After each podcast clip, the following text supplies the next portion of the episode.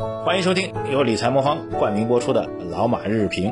呃，各位老马日评的听众朋友，二零一九年的九月二十三号星期一啊，那么这个首先呢，一开场呢，给大家再强调一下我们最近的互动吧。我们最近呢，在微信公众号“财经马红漫”啊，这个头条内容，大家每天呢都可以推送啊，留言区吧，留上您希望我们能够。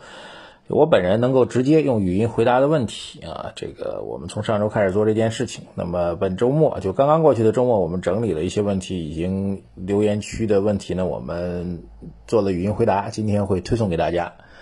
呃，然后方法呢，就是关注我们的微信公众号“财经马红马”，然后在头条的留言区。提出您的关于财经投资啊各种问题，当然个股问题，除非是有行业代表性的公司的个股啊，这个其他的个股您问了我也不会答。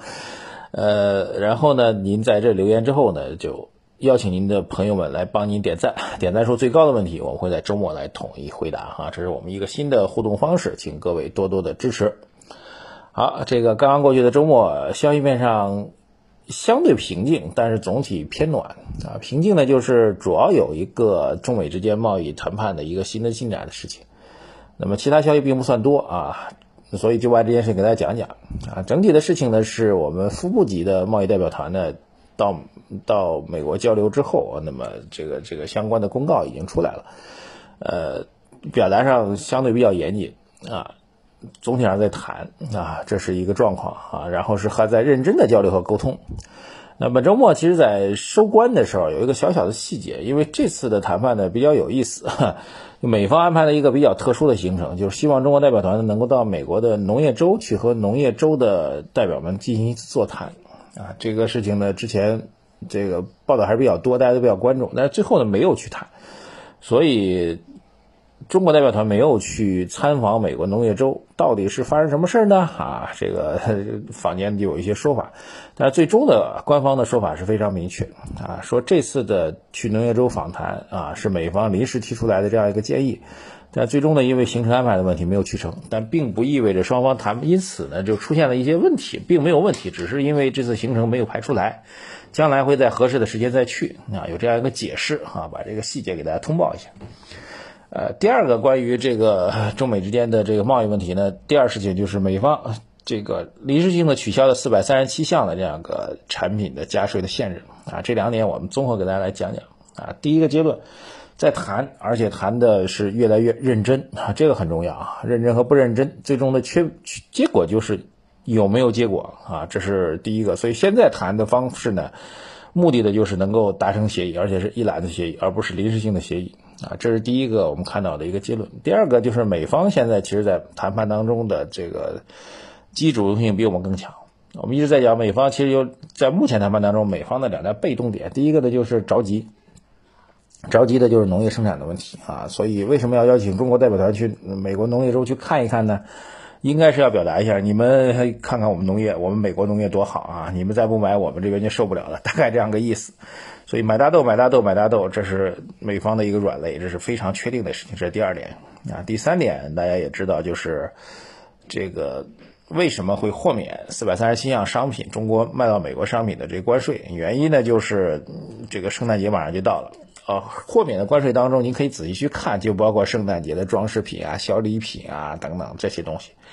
那美方是几乎对中国的这类的产品是刚性需求，找不到替代国。啊，或找到替代国的话，价格比中国加的关税的价格还要更高，啊，这个意义上来讲，你根本就摆脱不了，而且这个购货时间啊、产品质量啊等等，中国是最棒的，所以摆脱不了，这就是纯粹的刚性需求。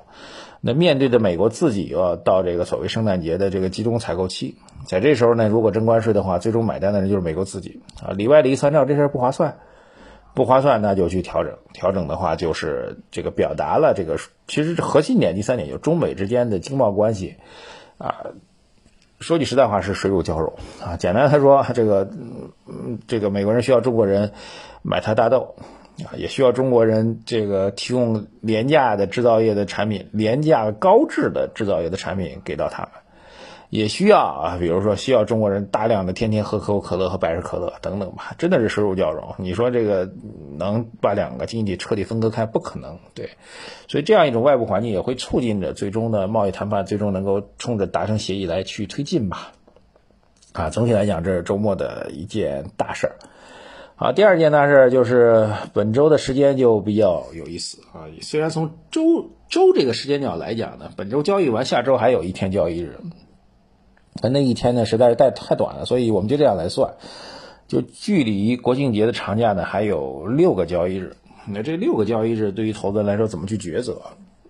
我觉得几个方向信息带给大家。第一个呢，就是历史经验来统计来讲，呃，国庆节长假之前，市场总体上偏弱的概率是比较高的啊。有统计数据说偏弱的概率在百分之六十到七十啊，就是下跌的概率百分之六十到七十啊，咱也不用打马虎眼。啊，第二一个概率呢，就是从节后的时间来讲呢，这个走高的概率也比较高，走高的概率大概也在百分之六十到七十。所以，如果从大概率统计来讲，历史经验统计来讲，节前偏弱，节后偏好，好吧？这第一个统计数据来带给你啊。分析一下为什么？原因其实也很简单，因为假期时间偏长，偏长的话就是不确定性就会增加啊。而且我们过去的几次的小长假期间呢，都吃过药，就是那个传说中的。一顿分析猛如虎，涨跌全看特朗普。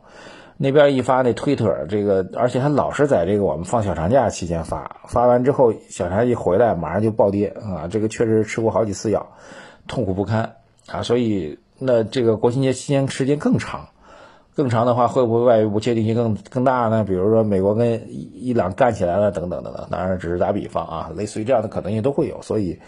整体节前，这种偏保守型的投资者会选择暂时的离场啊，规避风险，所以整体市场在节前相对偏冷淡是有可能的。第二一个原因呢，就是我觉得也是有可能的原因呢，就是今年虽然各位个股行情做的不是特别好，但是今年的基金投资，就公募基金包括私募的基金，业绩做都是相当好啊，而且最近几个月因为标的很清楚，今年就两大标的，第一个标的是消费，第二标的就是科技。所以不管只要这个机构啊，公募还是私募，它踩中着这两大标的标的之一，你除非你就是脑子进水了，这两个标的我都没踩，或者踩的跟这个两大标的完全没有任何关系。那只要是跟这两个标的沾沾了边的这个机构基金，在过去这这今年这时间当中，收益率都还真的是挺高的。说句实在话，真的挺高的。所以据我了解，很多的机构投资者。慢慢的到了这个十月份啊，这个点儿呢，就有点这个这个怎么着，先落袋为安吧，先稳住收益啊，省得后面三个月再掉下去，有这种心态。所以从这个实际上来讲，机构在这个时间节点也有点不是太进攻型，相对偏保守型。所以这几个原因吧，放在一起，就外部的不确定性、长假时间偏长、保守思维，加上这个落袋为安等等，呃，这个我们认为国庆节前。可能整个市场的交易机会相对淡一点，啊，但是我们觉得其实也没有太多可可忧虑的啊，其实还是这两大标的，至少从目前来看，核心资产还是两大标的啊，大消费和大科技，您自己来做抉择，我们也不给您具体建议了。如果您觉得，呃，自己调仓位的把控啊，怎么怎么着，这都是您自己根据风险评判来去做的。您是保守型还是激进型？您究竟懂消费还是懂科技？你怎么来看待这几个板块的估值高或者低？您具体的持仓是怎么样？还是买指数基金等等？这是您自己的抉择，好吧？我们认为。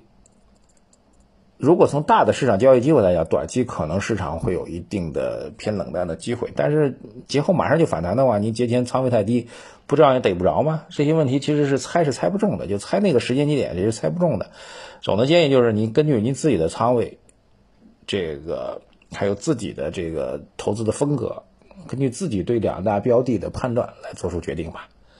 好，谢谢大家。微信公众号“财经忙吧”头条啊，这个留下您想要提出的问题啊，宏观、投资战略、投资策略、行业等等都可以。谢谢大家啊，关心的海外经济都可以留言给我们。每天点赞数最高最高的问题，我们会在周末集中回答。谢谢大家，再见。感谢理财魔方的冠名支持，在理财魔方 APP 投资银行存款，收益最高百分之四点七一，灵活随存随取，五十万存款保险，保障本息安全。周末存入也可计息，查看产品的详细信息呢，请下载理财魔方 APP。各大手机应用商店搜索“理财魔方”。